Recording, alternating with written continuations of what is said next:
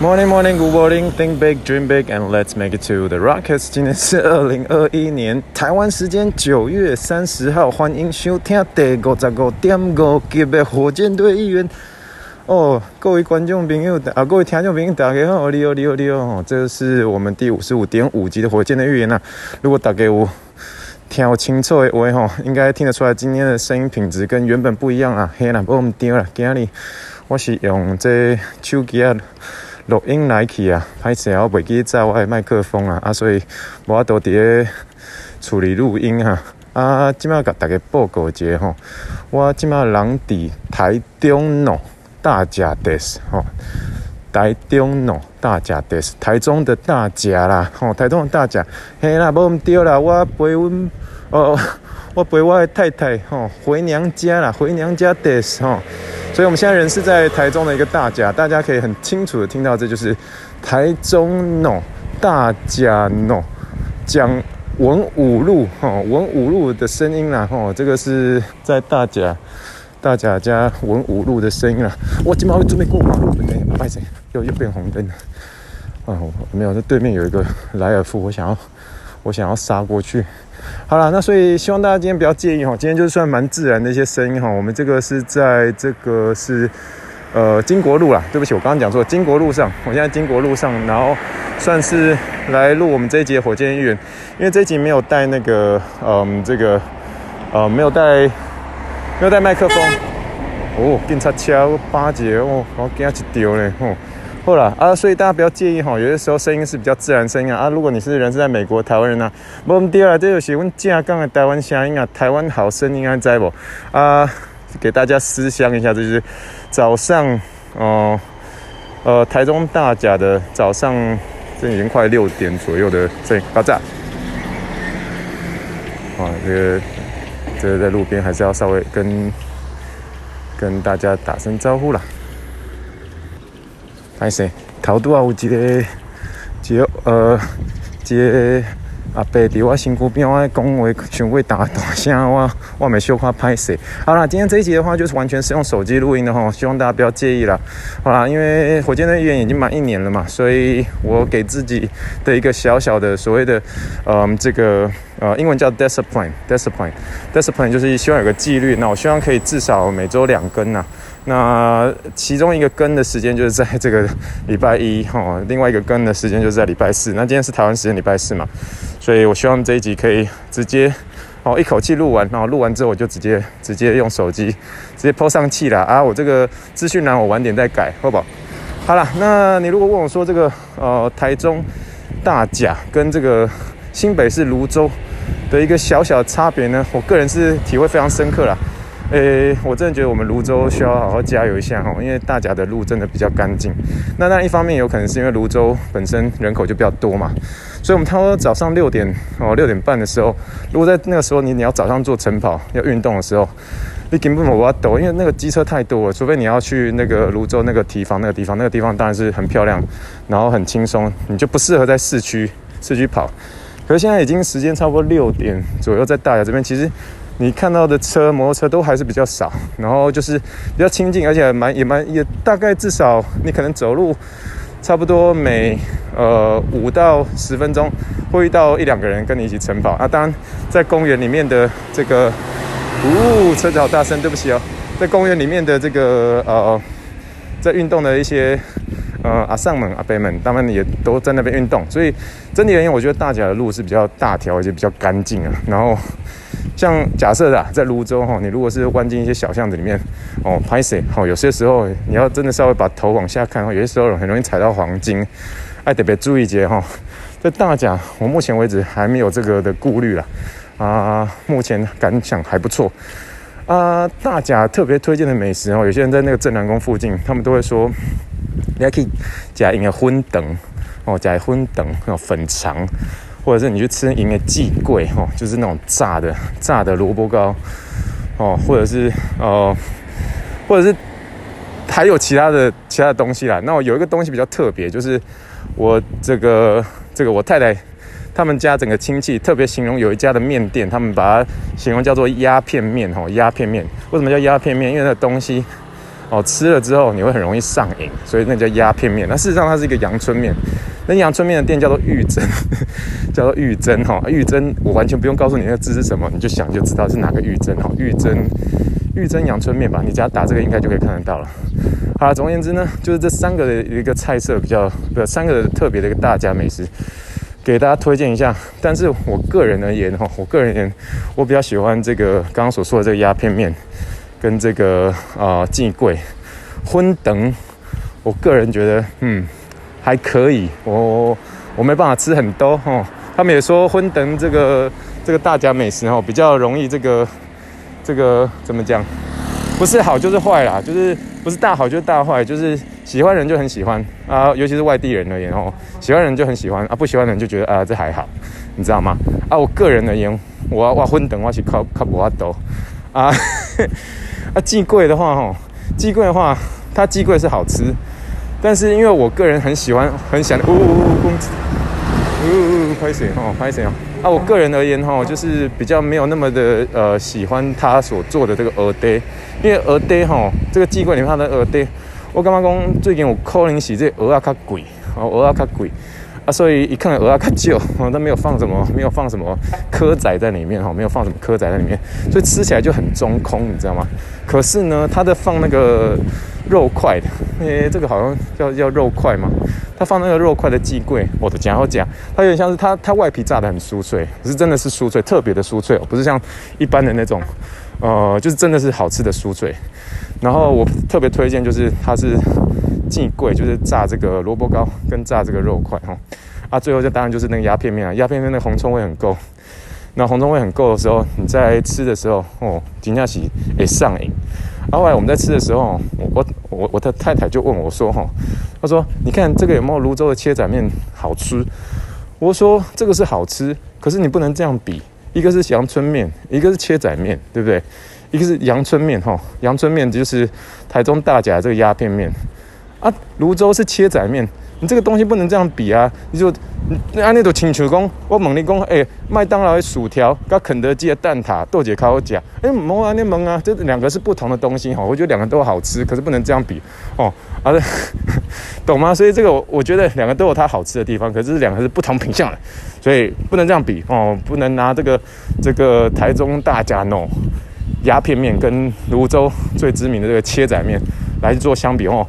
哎，讲啊，讲啊，不来玩歌哦，吼。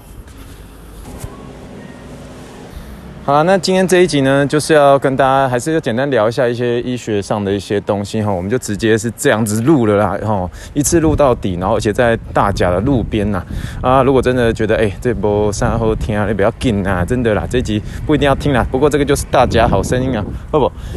好了，那我们今天来聊一下哈，就是这个呃，我是大概二十三号的时候出关嘛，然后二十三号左右的时候就到我们泸州的家里。那一回到家里的时候，晚上的时候就特别，我说我我就是在跟我爸聊天的时候，就看到我爸爸那个脚抬起来之后，就发现他那个那个袜子那边有那个血渗鲜血哈，鲜血是 blood 哈，鲜血渗出来那个痕迹，我就吓一大跳。然后因为我爸爸平常。基本上是因为年虽然年年纪大了，那或多或少偶尔会有一些小小病痛，可是他很少在抱怨痛的这件事情。我就看到怎么会有一些鲜血在那边那个那个地方这样，那我就说，哎，你怎么了？然后我爸才老实跟我说，他呃，这个在我回来的前一天，呃，就是前一天的时候，然后他在骑摩托车，他骑摩托车都很慢很慢，都是那种十五啊，时速十五二十那种。啊，因为他要倒垃圾嘛，然后呃，算资源回收，他就有点哎，抱歉，这是错误示范。然后一手骑车，然后一手拿那个纸箱，然后这样骑，然后在转弯处的时候就不小心，然后就是摔下去，然后摔下去的时候就是摩托车就直接压在他的脚踝上，这样 bang 这样压到这样，所以后来他那个伤口其实算是蛮深的哈，蛮深的。然后呃。外观上面，外观上面的时候，嗯、在他的那个足部的地方，稍微有微微的一个水肿，但是脚踝那边也有。然后最痛的一个呃地方就是他那个伤口，就是伤口的地方是在那个脚踝的一个外侧，就是那个脚踝你脚踝你摸下去最凸那个点上这样。那大拇指当然还有一些些小小的一些淤青这样。那这个时候，有些时候我们就是因为我们我们物理治疗师看到这个时候，尤其是你是有走过一些呃急性的，就是比如说像是呃运动伤害防护这种的时候，我们就可以开始做一些简单的判断，我们说下一步要做什么。那现在开始之前，我们先要知道是说，记不记得？当然，我们之前有聊到这个 G M A B C B S 哈，G M A B C B S，呃，中间的这个 B 哈，就是只做这个 bleeding，这些都是要优先处理的事情，所以它这个已经有这个呃，还有这个。持续的，我们叫做英文叫做 active discharging，就是有持续的出血症状的话，一定要赶快先控制好。诶，快速的临床英文时间呢，我们常常会说这个 discharge 是那个让这个病人出院嘛。可是 discharge 还有一种就是伤口渗血，渗血的那个这个英文也是叫 discharge 哈。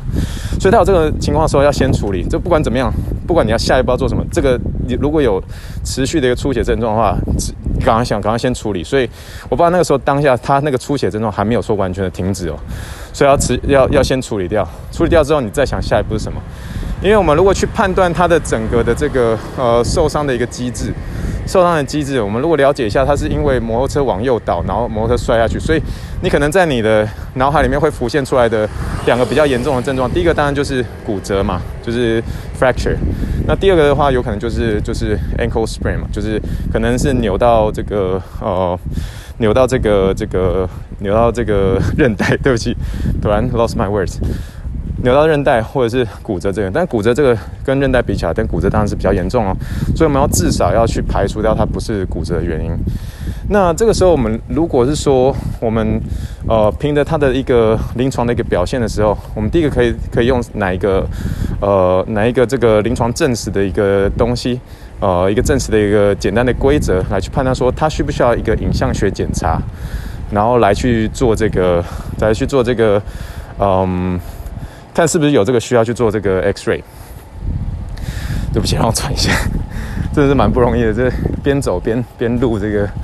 边录 Podcast。好了，那那有一个我想要介绍给大家，就是 Ottawa 那 Ottawa Ankle Rule 哈，Ottawa Ankle Rule。哦，中文叫做渥太华渥太华脚踝规则，它是一个非常简单的规则哈。其实你只要它一共有五大项，你这五大项如果有任何一个是 positive 的话，它都会建议说你去做 X 光看看，确定没有这个骨折的问题。哦，就是这个五那那这五个五个小的五个五个东西是什么呢？哦，五个东西什么呢？我来跟大家介绍一下哈。哦，其中的这个五个当中有四个是指压痛点，如果它是有严重严重的压痛点的话。好，一样哈，五个当中有一个，或者这刚刚我说的这四个压痛点，呃，如如果当中有一个，就建议要去做 X 光了，因为 X 光比较便宜嘛。那你当然可以先从这一步去去做呃之后的一个判断。好了，那那是哪四个压痛点呢？那四个压痛点分别是第一个就是呃，你现在你这给他脚给他摸下去哦哦，最外侧那个凸的那最凸那个地方，你的手沿着你的呃脚摸下去到脚踝那个位置有个最凸的那个地方。哦，最凸那个地方，哦，开始算，往上算六公分，哦，往上算六公分，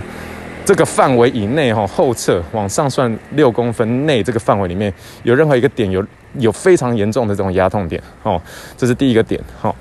那第二个一样一模一样，有点像，可是这这是从内侧，从内侧的一个膝盖摸下去，哈，摸下去摸到最凸那个脚踝那个点，哈，那个点往上算。往上算六公分一模一样，而且稍微偏后侧的一点位置哦，在这这六公分以内，你去压它，如果有严重的一个压痛点哦，痛到会跳起来那种，哦，这是其中的两个点嘛。我们现在说完了哈，内外侧哦，最凸的那个脚踝最凸的那个地方，往上算